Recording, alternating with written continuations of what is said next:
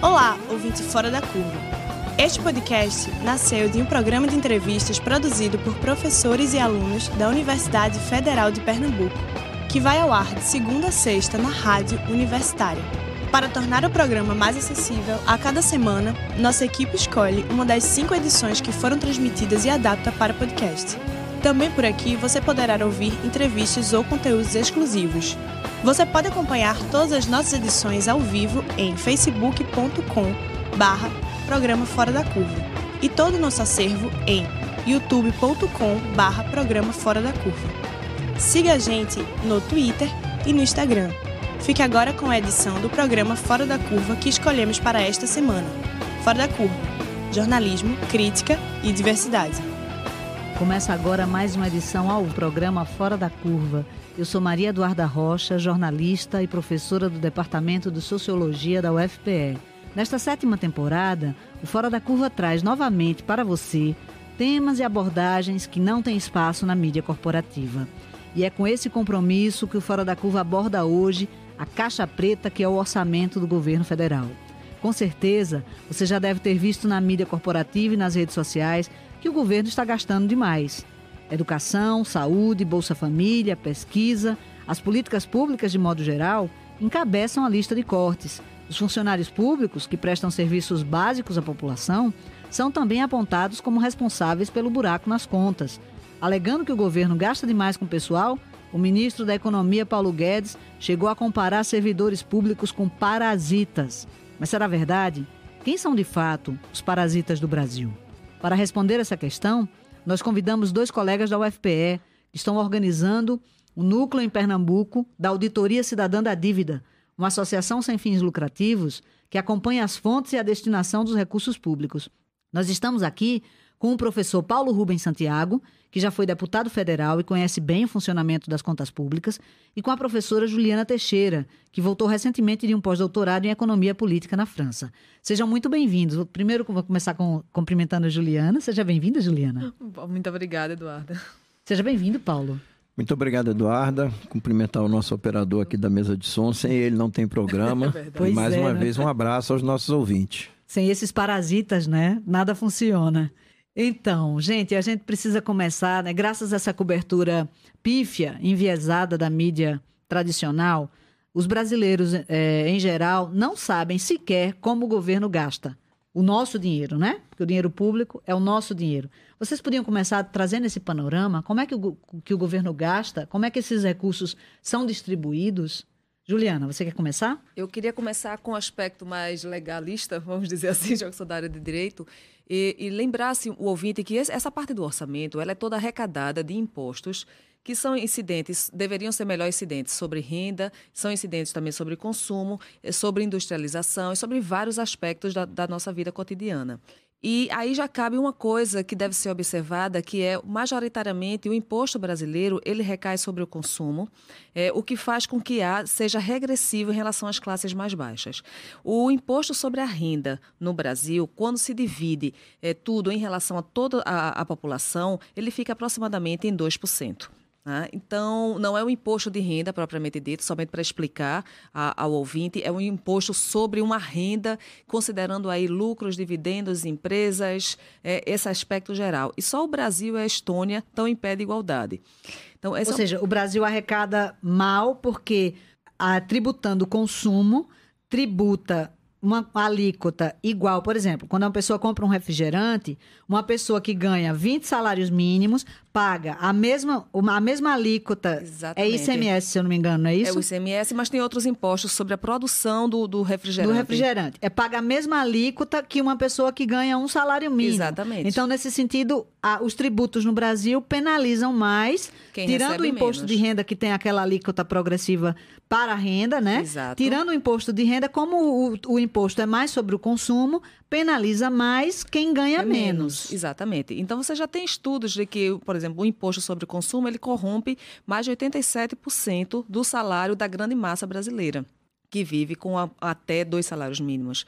É, associado a isso, esse é um aspecto da divisão tributária e de imposto, você tem a outra questão também da, da votação né, de um ano para o outro, só para ficar claro, assim, de um ano para outro se vota, se tem uma lei orçamentária e se dispõe, o Congresso Nacional vai se reunir e dizer quanto vai ser destinado para cada determinada área em função de cálculos já pré-estabelecidos.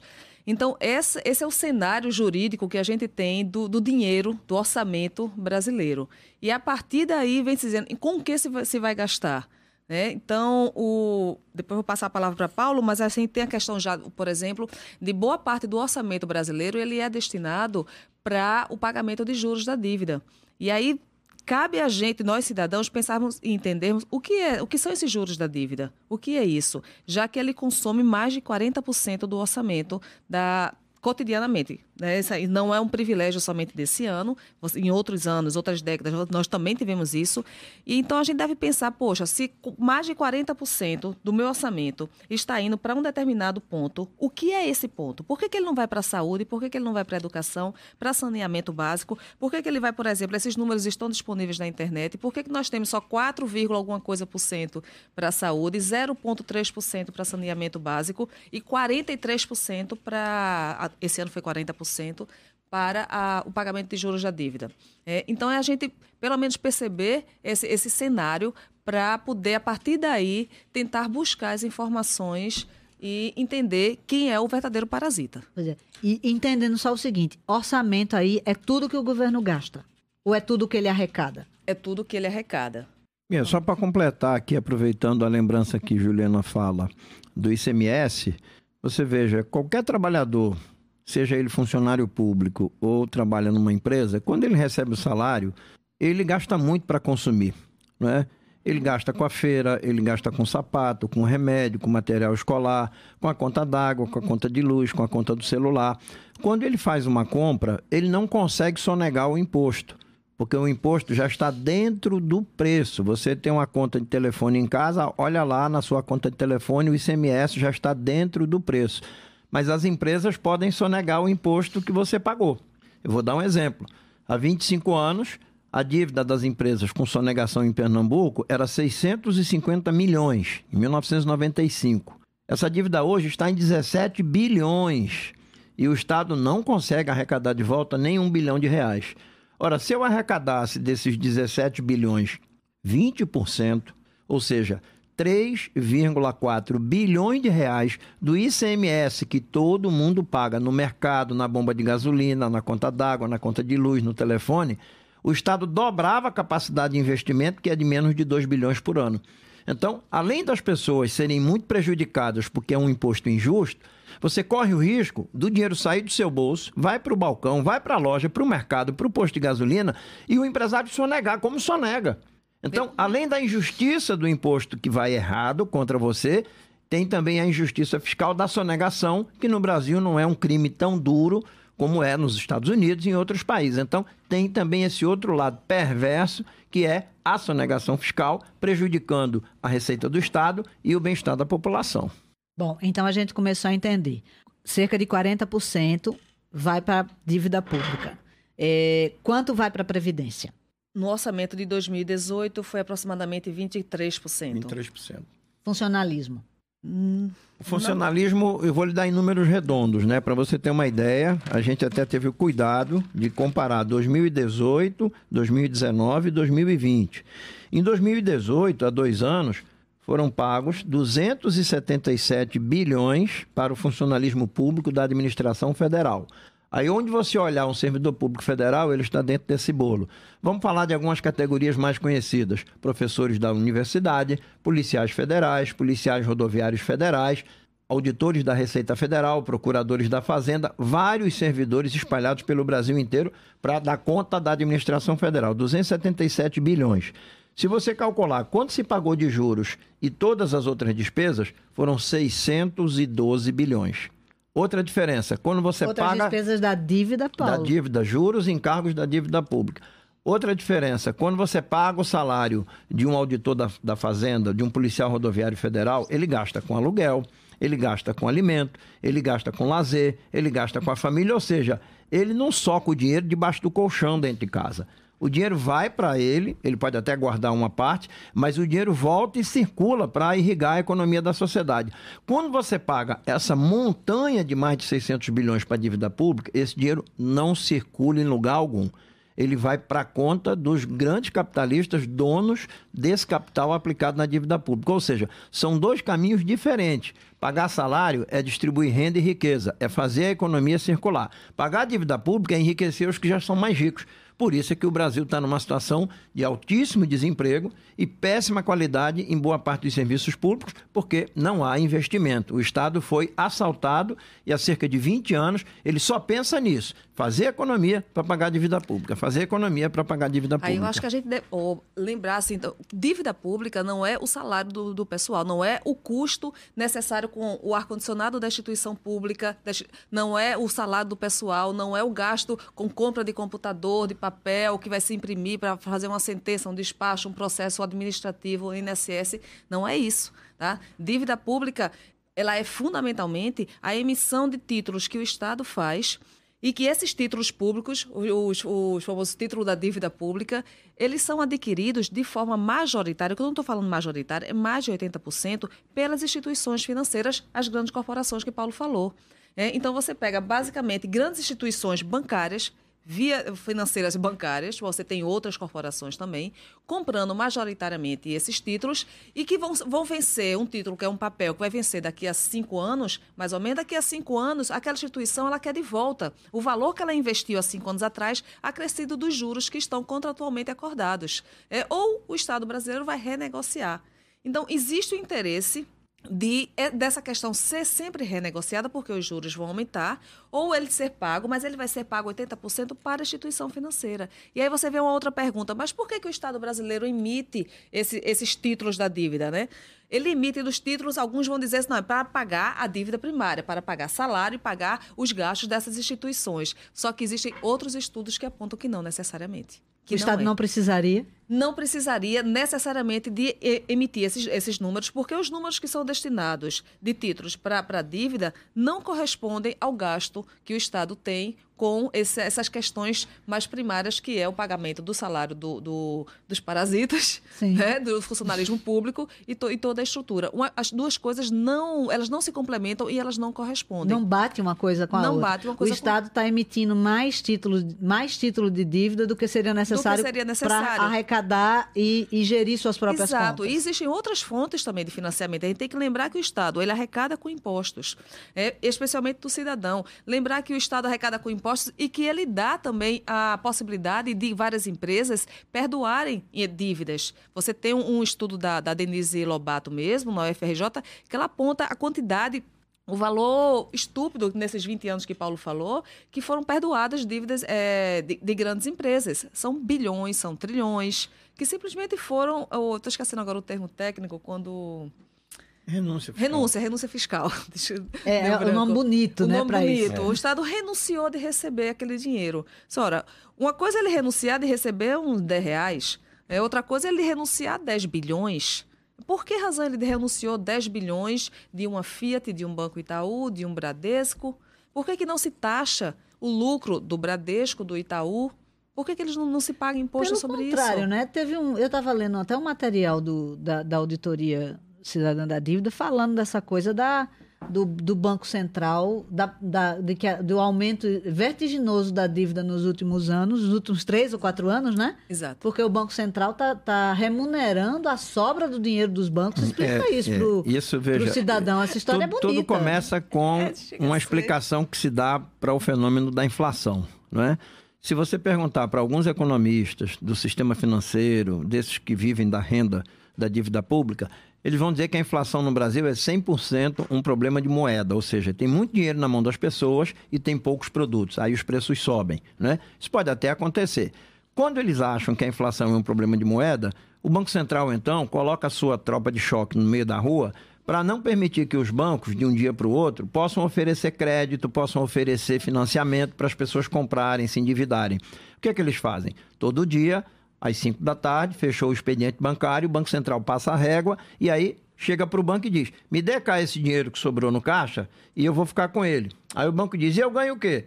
Aí o Banco Central disse: Eu vou lhe dar um título público, mas daqui a pouquinho eu compro ele de volta. Dura uma semana, 10 dias, 15 dias, 20 dias. Quando o Banco Central devolve o dinheiro e pega de volta os títulos, ele paga juro. Ele paga a conhecida e famosa taxa Selic, que todo mundo ouve falar a cada 45 dias, quando o Banco Central decide se ela vai subir ou se ela vai baixar. Em 2003, a gente só tinha 2006, para ser mais preciso, só 3% da riqueza brasileira estava empancada com esses títulos com os bancos. Nós chegamos agora a 16% do PIB. Então, quando você olha e diz, meu Deus do céu, os bancos estão ganhando uma fortuna, mais de 1 trilhão e 100 bilhões, sem emprestar dinheiro para ninguém não empresta dinheiro para abrir uma concessionária de veículo, para comprar uma fazenda aí, criar gado no, no interior, não empresta dinheiro para uma construtora fazer financiamento habitacional, ganha sem produzir nada. Sabe como é o nome disso? Parasitismo. Esses Isso. são os verdadeiros parasitas, Isso.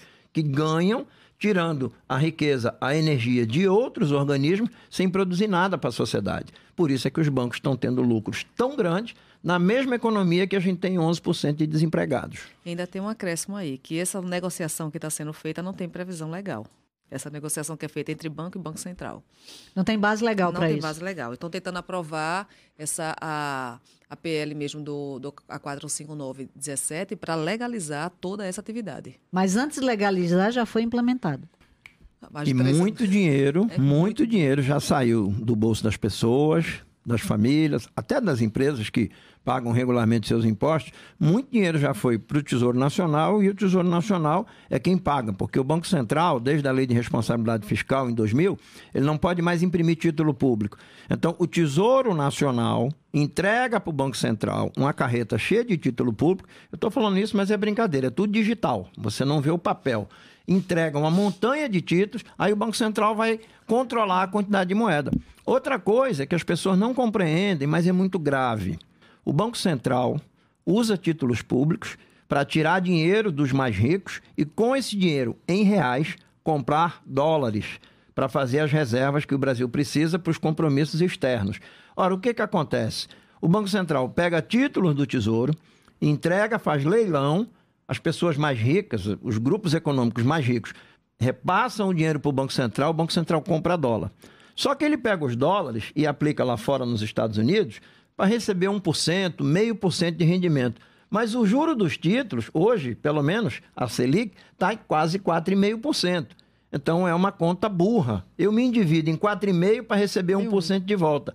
É outro problema que é a política como o Banco Central cuida do câmbio, que é a relação da nossa moeda, o real, com o euro, principalmente com o dólar. E aí, quem tem muito dinheiro para apostar nisso, ganha muito dinheiro e não planta um pé de tomate, não levanta um muro de tijolo, não calça uma rua no bairro, ou seja, é parasita porque ganha muito e não produz nada para a sociedade. É por isso, então, que essa política econômica, que privilegia o capital financeiro, não traz recuperação econômica. É por isso que a gente patina, patina e não sai da crise. Exatamente.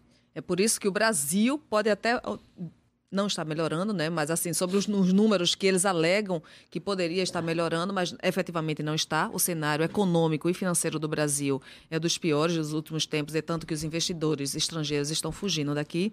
Mas uma coisa é uma política que é feita para investidor, outra coisa é uma, uma política que seria feita para o Brasil. Brasil e brasileiros. São duas coisas diversas. E a política cambial, política monetária e financeira que está sendo feita por esse, o Ministério da, da Economia é para investidores.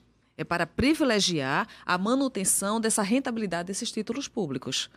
É, Paulo Eu... Guedes é o dileto representante. É o dileto representante interesses. do BTG. Ele, ele, ele, ele estudou numa faculdade, ele fez pós-graduação, inclusive com dinheiro público, porque ele recebeu bolsas do governo federal, que é o maior laboratório para preparar essa tropa de choque que vai atrás de dinheiro para render sem produzir absolutamente nada. Eles podem até, lá na ponta, daqui da Avenida Norte lá para Caxangá, já chegando na cidade universitária, encontrar onde colocar dinheiro e produzir alguma coisa, fazer um investimento com esse dinheiro para produzir algo.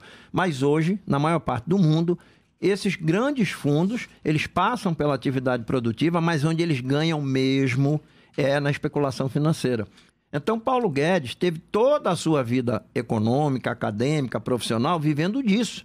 Se você perguntar, quem é que tem mais tempo vivendo disso? Quem é o maior parasita? Eu posso dizer tranquilamente que é o Paulo Guedes. porque ele não tem experiência trabalhando no batente, trabalhando na roça, trabalhando numa porta de fábrica, num prédio da construção civil, trabalhando como professor de uma faculdade durante muitos e muitos anos. Então, isso é muito grave, porque quando a sociedade trabalha e paga impostos, ela espera que o Estado, ao recolher os impostos, devolva saúde, educação. Ah, mas isso não pode acontecer. Por que, que acontece na França? Por que, que acontece na Suécia? Por que, que acontece na Finlândia? Na Inglaterra, um sistema de saúde, na Noruega, na Dinamarca, em outros países acontece, por que, que não pode acontecer? Porque a ganância é muito grande, aqui a ferida é braba. Eu falei há pouco que há dois anos se gastou 277 bilhões com todo o pessoal e os seus encargos da administração federal. Para o orçamento desse ano, sobe para 362. Não quer dizer que vai gastar tudo isso.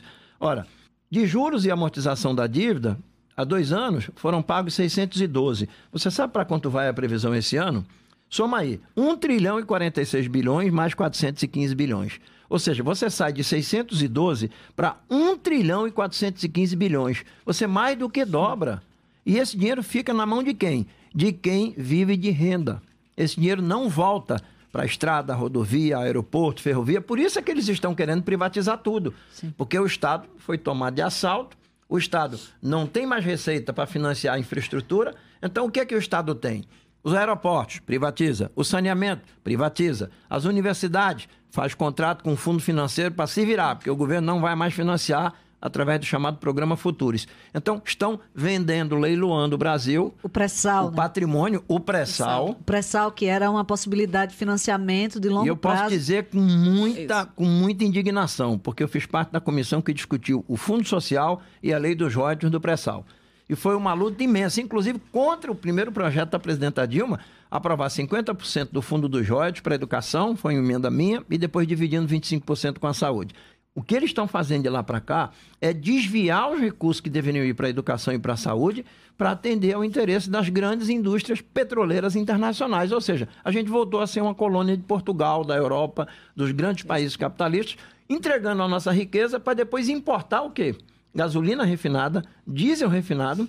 Como eu vi essa semana, o Brasil, um grande produtor de diamante, mas o diamante vai embora bruto e depois a gente compra refinado para botar nos anéis e nas joias que são vendidas nos shoppings. Ou seja, a gente está voltando a ser colônia. E aí a gente pode ligar com a falta de investimento em, pesquisa, né? Porque sem pesquisa não tem desenvolvimento. Sem desenvolvimento não tem tecnologia. Sem tecnologia você exporta matéria-prima e compra o produto pronto. Mas a conclusão fundamental a que a gente pode chegar, eu acho, diante disso tudo, é que, no fundo, o que você tem é um governo que representa o interesse de quem não trabalha.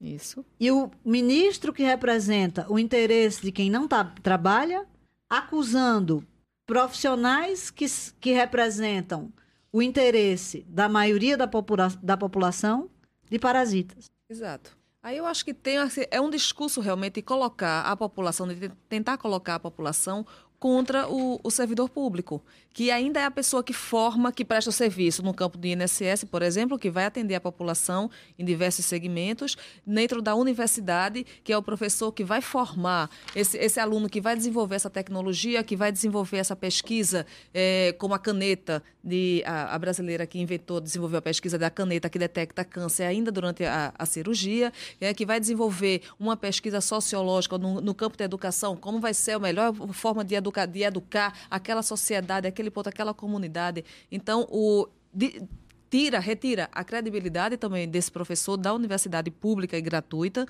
e para colocar a população contrária e facilitar, facilitar a precarização, facilitar a diminuição dos investimentos nessa universidade, nesse INSS, nesses hospitais públicos, para fazer o futuro, a futura privatização com o apoio da, da opinião pública. Eu acho que não é que a gente é, não precise discutir mecanismos de transparência, de controle do serviço público, né? Porque, afinal de contas, a, o servidor público tem que, tem que é, prestar contas do seu, do sim, seu trabalho. E esses mecanismos existem, precisam ser aperfeiçoados e postos em, em, em, prática. A gente que, que, que faz parte claro. da universidade pública sabe. Não, e você é, pergunta em, em, qualquer Sim. local de trabalho: se tem um trabalhador parasita, cadê o supervisor dele? Pois Se é. tem um supervisor parasita, cadê o chefe dele? Se tem um chefe parasita, cadê o superintendente?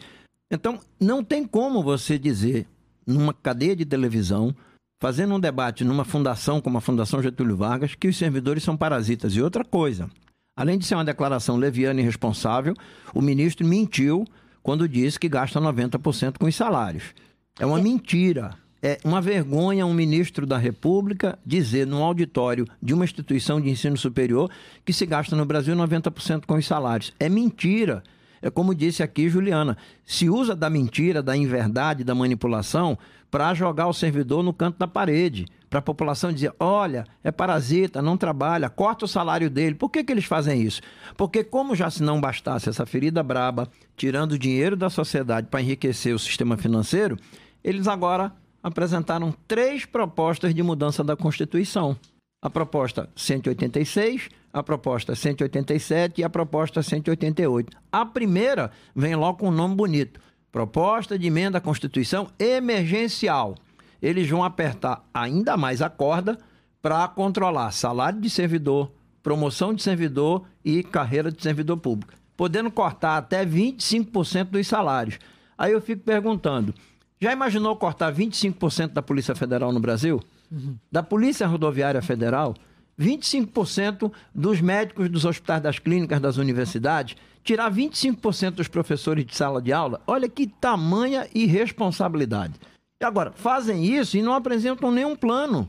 Eu posso dizer, eu vou tirar uma parte, mas eu vou compensar o serviço, o atendimento à população com outros investimentos. Não, é para cortar mesmo, para sobrar mais dinheiro para continuar pagando a conta da dívida pública. Eu acho que também tem muita coisa da falácia da tecnologia que a gente viu desembocar nessa fila de 2 de milhões de pessoas no, na, no INSS que não estão conseguindo se aposentar, porque houve uma digitalização do, da, do, da, do, da, dos pedidos de aposentadoria, quer dizer, montaram um sistema que a pessoa pode apresentar digitalmente o pedido para se aposentar, mas não adianta nada porque não tem quem analise o pedido. Então, mostra que a figura humana, o trabalho humano ainda é necessário. Só na cabeça mesmo de um tecnocrata, de um gestor formado dentro de uma mentalidade estreita, realmente a pessoa vai achar que a figura humana, que é quem vai ler o processo para dizer se a pessoa pode ou não se aposentar, é uma figura dispensável. Então as pessoas estão sentindo na pele agora, antes mesmo das regras da, das, das aposentadorias, das, nova, das novas regras da Previdência, estreitarem ainda mais o direito à aposentadoria, quase duas milhões de pessoas sem direito é, sem, sem ter seu direito reconhecido, porque não conseguem sequer ter, o seu, ter seu pedido analisado. No estúdio, estamos com os professores Paulo Rubens Santiago e Juliana Teixeira, integrantes da Auditoria Cidadã da Dívida, uma associação sem fins lucrativos que acompanha as fontes e a destinação dos recursos públicos. E antes de retomar a conversa com os nossos convidados, na verdade, eu queria retomar a conversa com os nossos convidados, é, discutindo esse plano Mais Brasil que o governo está apresentando ao Congresso, né? Como é que é? O que, que, o que é está por trás dessa proposta? É, é, na verdade, é, o que eu acho interessante lembrar aos ouvintes é que palavra bonita não enche barriga, né? E palavra bonita não muda nada, tá entendendo? Eles dizem que o plano é mais Brasil porque dessa forma fica mais fácil convencer a população a aceitar essa ferida braba que eles querem impor às contas do país a maneira de administrar as finanças. Não tem plano mais Brasil, coisa nenhuma. Não é mais Brasil, coisa nenhuma. Como é que pode ser mais Brasil se eu deixo de investir no emprego e vou tirar receita para financiar lucro de banco? Como é que pode ser mais Brasil se eu estou há quatro anos cortando verbas da saúde, educação, ciência, tecnologia, habitação, saneamento e infraestrutura? Como é que pode ser mais Brasil se eu tiro riqueza da sociedade e não devolvo para a sociedade? Então, o ministro, que já foi mentiroso quando disse que 90% se gastava com salário de pessoal, o ministro e o governo estão mentindo mais uma vez. Não é plano mais Brasil. Isso é uma marca de fantasia. O que há por trás do plano é um esforço concentrado para cortar mais ainda os investimentos sociais na infraestrutura e na economia por parte do Estado e o que o Estado arrecadar ser totalmente transferido para a dívida pública. O que, que eu quero dizer aqui? Se você quer conhecer um pouco mais acerca disso, no final do programa a gente vai deixar aqui algumas pistas, algumas leituras, alguns locais onde você pode em casa com o seu computador, através do celular, chegar lá e encontrar as informações que não são mentirosas, nem são propaganda nem marketing. Nós temos uma dívida explosiva nós estamos em quase 80% da riqueza comprometida com a dívida com bancos, fundos financeiros, fundos de previdência e até com grandes capitalistas que não moram no Brasil. Chamam-se não residentes. Eu acho que ele não sabe nem onde é que fica o Recife, que dirá o Brasil. Então, esses planos, hoje, as três propostas de emenda constitucional, a primeira quer cortar salário, direito e carreira dos servidores públicos. A segunda quer pegar todos os fundos de investimento que o Brasil tem, se em dois anos não forem reformatados, o dinheiro dos fundos vai para a dívida pública. E a terceira, que é a pior de todas, a terceira, a PEC 188, ela diz textualmente: a partir da sua aprovação, quem vai guiar, orientar, controlar e meter a mão na ação fiscal do Estado é a dívida pública. Ou seja, jogou no lixo a Constituição Federal de 1988. Outra coisa, até agora, educação tem uma parte do orçamento para investimento em educação. Saúde tem uma parte do orçamento para investimento em saúde. Determinada pela Constituição pela de 88. Constituição de 88. Tanto em educação como saúde, pagamento de aposentado não entra nessa cota para não misturar com os investimentos que vão para o cidadão que mora no bairro, que está na porta do hospital, na porta da emergência ou na porta da escola. Né? O que, que eles fazem? Ele pega a despesa de aposentado, dessas áreas, dentro do bolo da educação, dentro do bolo da saúde. E faz mais, pior ainda, é Plano Brasil pior. Ele diz para a educação e para a saúde o seguinte: olha, daqui para frente, se vocês quiserem mais dinheiro, vão ter que brigar um contra o outro.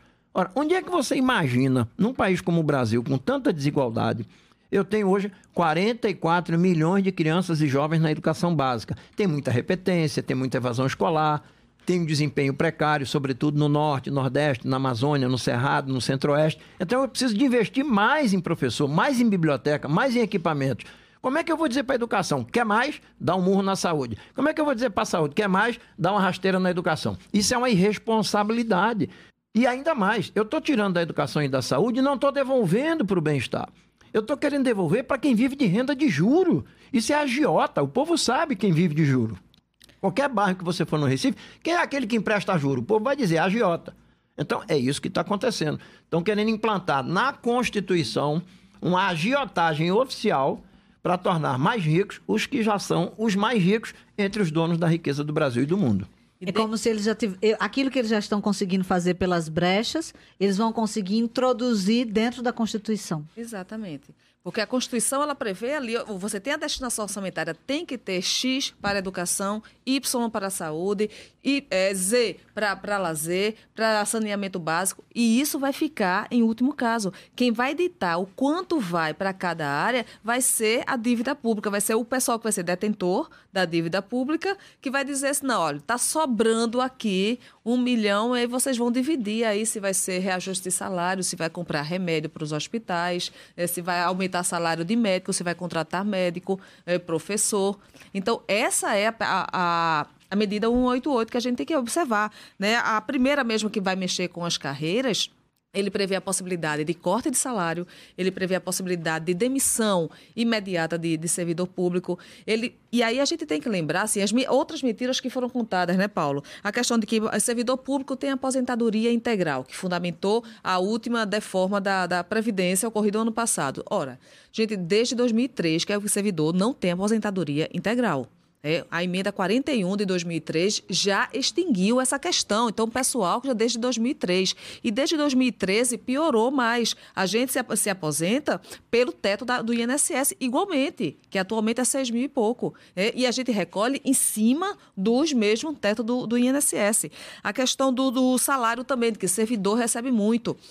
O 75% dos servidores públicos, eles recebem menos de 5 mil reais, é 4 mil e alguma coisa. Porque, na verdade, né, Juliana, um aspecto que precisa ser mencionado é que há uma profunda desigualdade no interior do serviço público. Exatamente. Quando a gente pensa em desigualdade social, a gente pensa que ele é gerado pelos salários do setor privado. Mas existe uma desigualdade profunda no interior do setor público. Inclusive, uma desigualdade que está sendo aprofundada quando a gente pensa que dentro dessa, da própria reforma e dentro dessas próprias, é, desse próprio plano aí que, do qual vocês estão falando, falando, militares e judiciário estão tá ficando de fora. Está de fora. Então, na verdade, esses privilégios não estão sendo atacados. Não, não. Os privilégios permanecem. Os, super salários, que também vamos lembrar que não são todos os juízes que vão receber os super salários de 30, 40, 50 mil reais. É, você tem lá disponível no portal da transparência com valores menores. É, sim, um outro ponto que a gente lembrar que o servidor público ele pode ser demitido do mesmo jeito. Ele tem um processo de avaliação não só no estágio probatório durante os três anos, mas posteriormente também. É, também é desde 98 você tem o, o, o alegado o princípio da eficiência, que de fato precisa ser mais. É, os, os, critérios precisam ser melhor é, explicados e melhor regulamentados, mas se eles não foram regulamentados até hoje, foi por uma falta, uma ineficiência e uma falta de interesse do próprio Estado. Então, como é que você vem agora argumentar que servidor não pode ser demitido quando ele pode? É, quando vários, mais de 4 mil servidores foram demitidos nos últimos dois anos por ineficiência. É a questão de que uma outra mentira foi de que servidor público tem reajuste automático. Isso não é verdade. Não, se, se, se tem reajuste senhora. automático 50%, eu tenho que ir atrás do meu, eu porque tenho, eu não sei onde foi parar. E eu também. Eu estou em déficit por conta disso. É, não existe. Eu já procurei esse reajuste que só a peste, não vejo em lugar nenhum. Tem uma coisa, tem uma coisa que é muito grave também e não vem da agora. Eu falei aqui de uma ferida braba, Juliana deu o tamanho dessa ferida, quanto está se tirando da arrecadação federal para a dívida pública, mas há mais de 20 anos isso vem sendo estudado e o próprio Instituto de Pesquisa Econômica Aplicada, o IPEA, que é um órgão da presidência da República, entra presidente, sai presidente, eles estão lá estudando, investigando, são concursados, Sim. todos têm boa qualificação. Eles estudaram de 2000 a 2007. 2000 a 2007. O Brasil pagou de juros 1 trilhão 267 bilhões para a dívida pública. Sabe quanto aplicou em sete anos? Em saúde, 315 bilhões. Em educação, 149 bilhões. Em investimento, estrada, rodovia, porto, aeroporto, ferrovia, saneamento, habitação, só 97 bilhões. Ou seja, não é da agora que essa ferida está comendo. Essa ferida vem de muito tempo. E ela, para conseguir continuar comendo a riqueza da nação, ela se alimenta de uma mídia conservadora, econômica. Isso também foi estudado por uma colega nossa que infelizmente faleceu ano passado, a Paula Politi, uma jornalista. Ela foi lá e meteu o dedo na ferida. Ela disse: Olha, quando a confusão estava lá no fim dos anos 80, depois daqueles planos de inflação, né? O ouvinte mais antigo lembra do plano cruzado de 86 eles foram lá dentro das emissoras de rádio, jornal e televisão e começaram a dizer, ó, é assim, é assim, é assim. E hoje eles tomaram conta. Então, quando você liga uma rádio comercial, assiste uma televisão comercial e aparece aquele pessoal dando explicações na economia, pode desconfiar de 99%. Sim. Porque já está provado, já foi estudado, já foi investigado que toda essa grande indústria de notícias econômicas, ela é montada pelos bancos e pelo sistema financeiro. Até porque os proprietários dos meios de comunicação são rentistas, ou seja, Isso. investem no sistema financeiro. Boa parte, inclusive, da, da, dos veículos de comunicação não dão lucro. Eles dão lucro, de certa maneira, um lucro simbólico, vamos dizer. Eles atendem, eles, de certa maneira, eles pavimentam interesses que são outros. Não é? Então, por exemplo, quando a gente pega um grupo como o, o grupo de, de João Carlos Paz Mendonça aqui em Recife, ajuda a defender os interesses, por exemplo, é, os interesses que ele tem no mercado imobiliário, ajuda a defender interesses que ele pode ter em outros ramos de negócio, não é? Então é, nesse, é nessa base que a mídia corporativa funciona. E a boa, boa parte dos proprietários de meios de comunicação aplicam o sistema financeiro. Isso é uma coisa importante que o, que o ouvinte não é, pode perder de vista. E a, a coisa está ficando cada dia mais feia. Por quê? Porque eu falei aqui de oito anos, 2000, 2001, 2, 3, 4, 5, 6, 7. Em oito anos, o Brasil tirou da sociedade de impostos e contribuições 1 trilhão 267 bilhões em oito anos.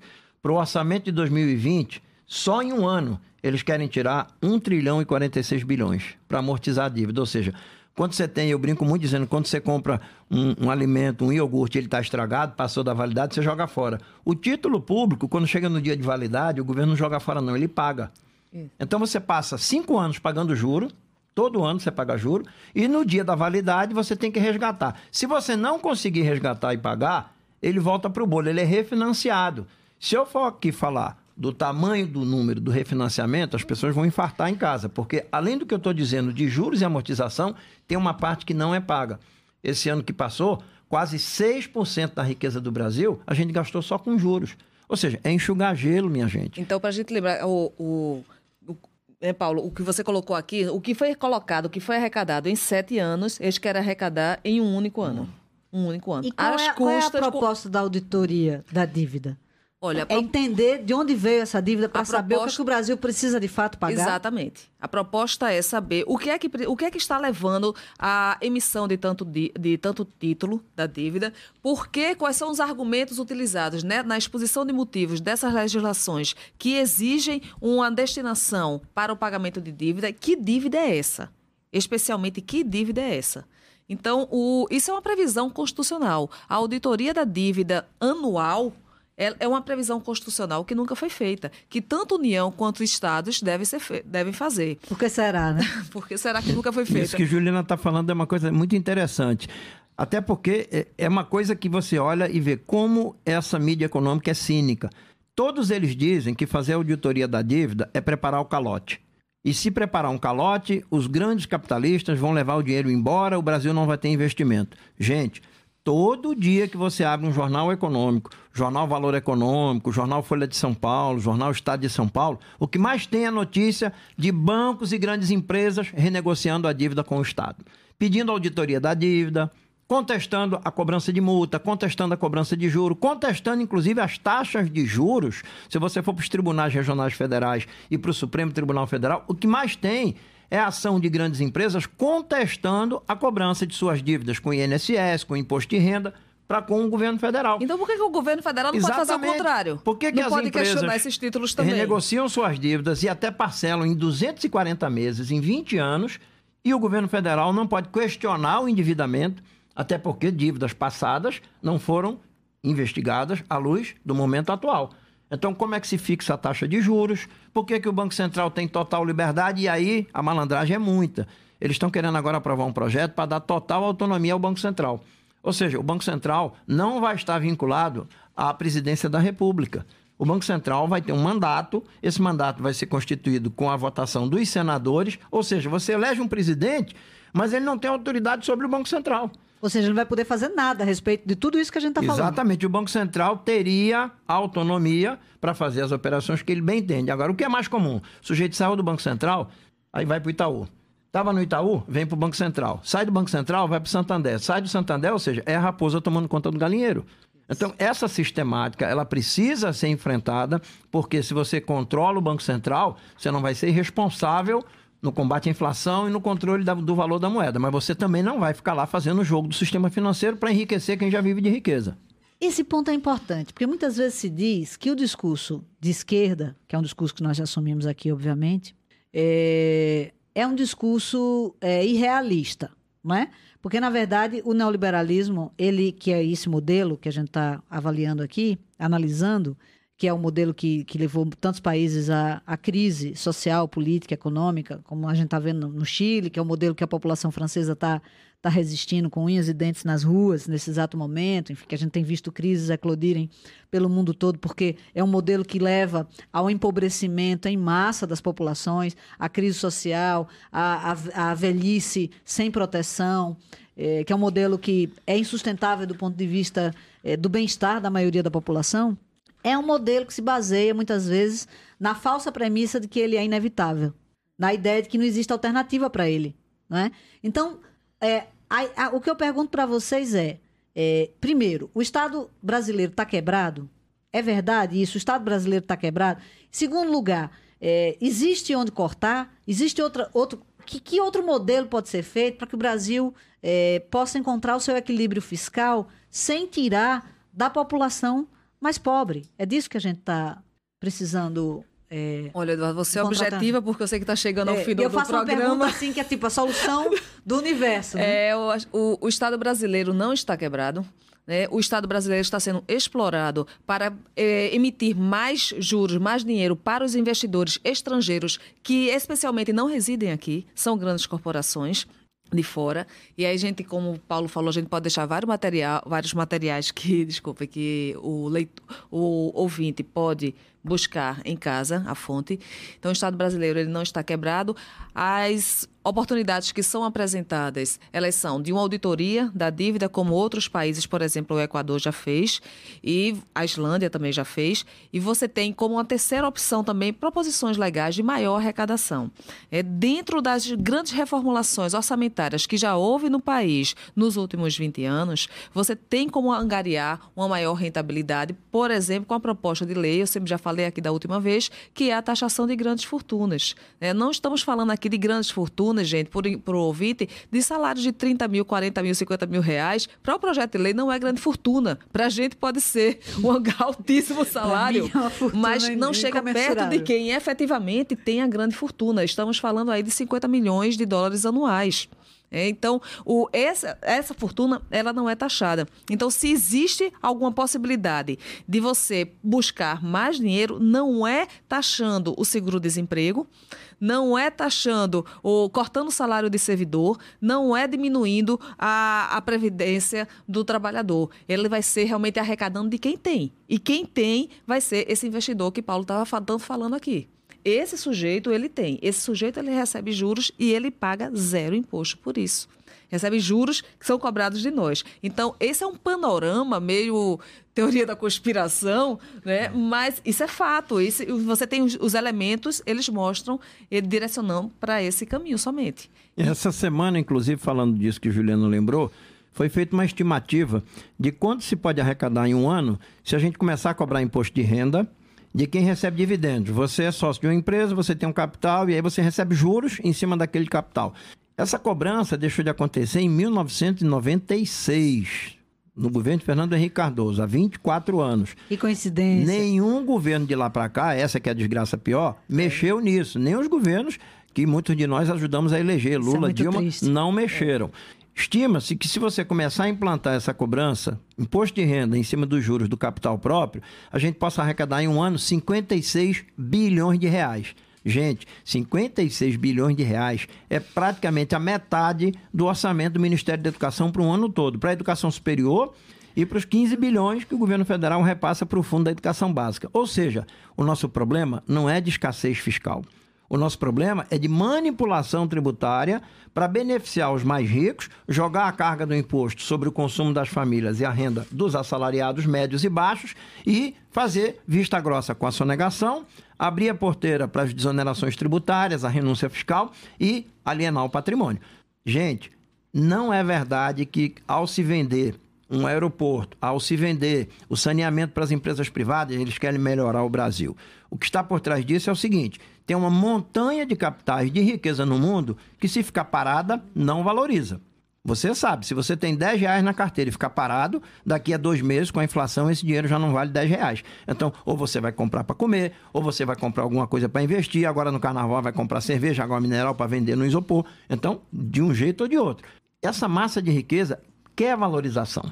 Então eles ficam pressionando. Vende a Infraero, vende a BR distribuidora, privatiza o saneamento, privatiza isso, privatiza aquilo. Entrega não é, petróleo Não é para produzir é. o bem-estar da população, é porque eles querem botar o capital em movimento. Capital que não se movimenta, ele não se valoriza, ele não cresce, ele não acumula. Então, toda a lógica é de acumulação para os mais ricos, privação para os mais pobres e mentira nos meios de comunicação.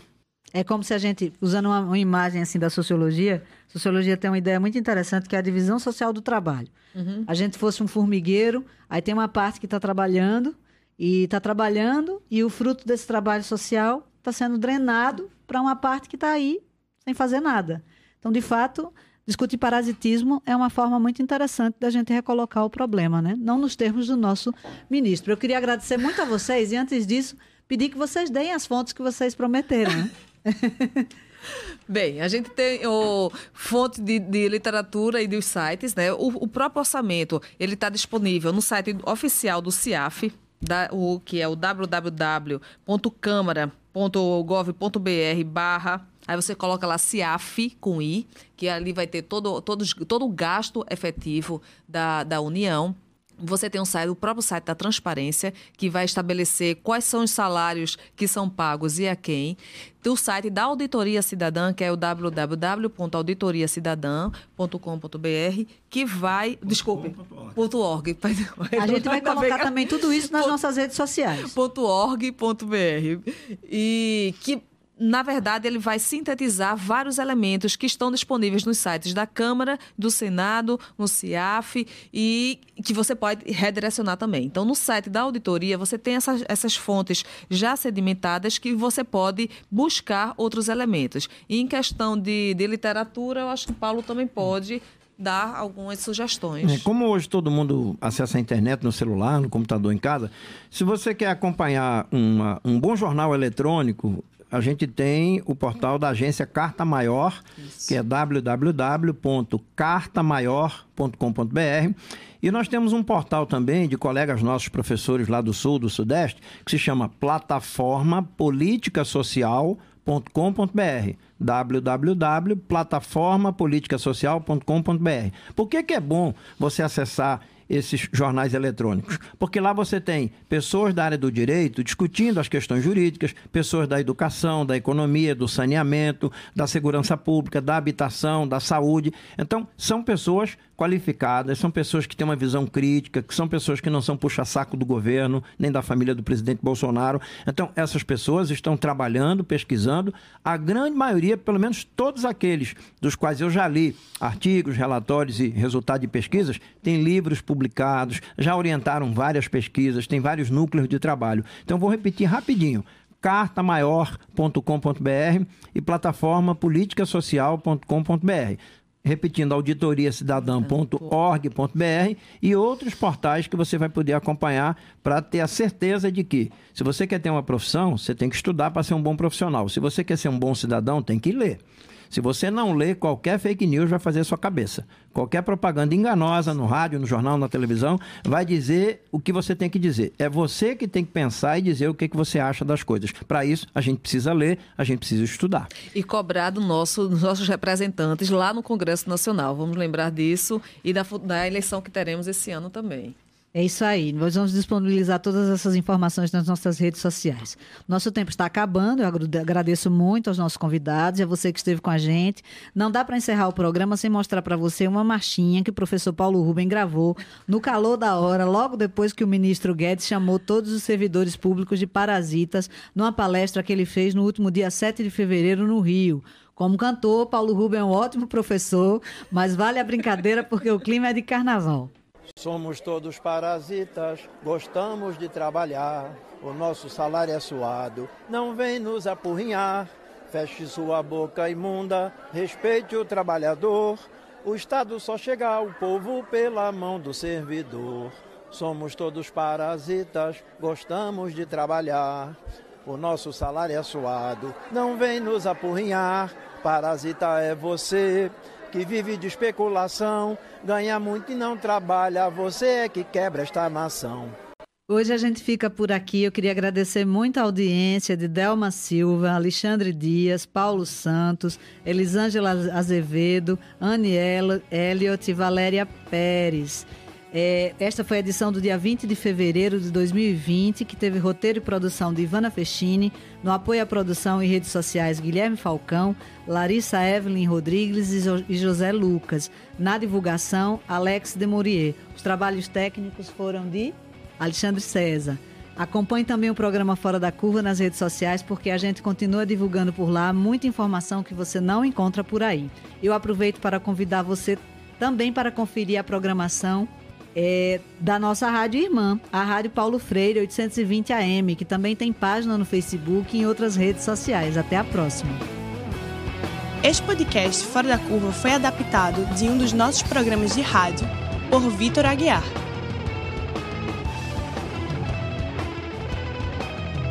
Para você que nos acompanhou até aqui, obrigada e até o próximo programa.